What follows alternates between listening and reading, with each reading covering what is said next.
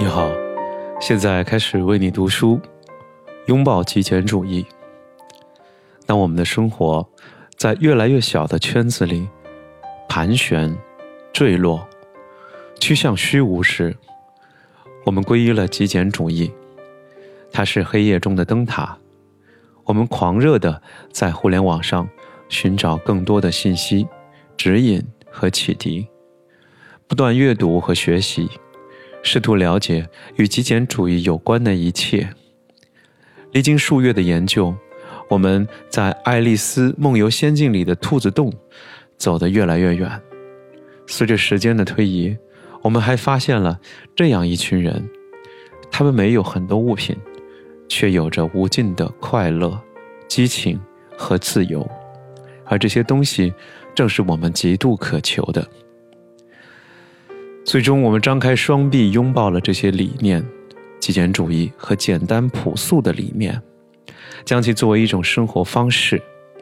我们发现，原来自己也可以变得幸福快乐，但这些却不是由拥有更多的家当所带来的。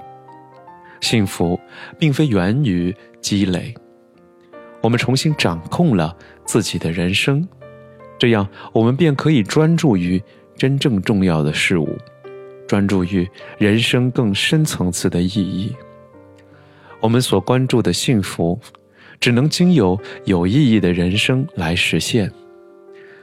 充满热情和自由的人生，可以实现个人成长，以有意义的方式为他人做出贡献的人生。这些，才是幸福的基石。而非身外之物。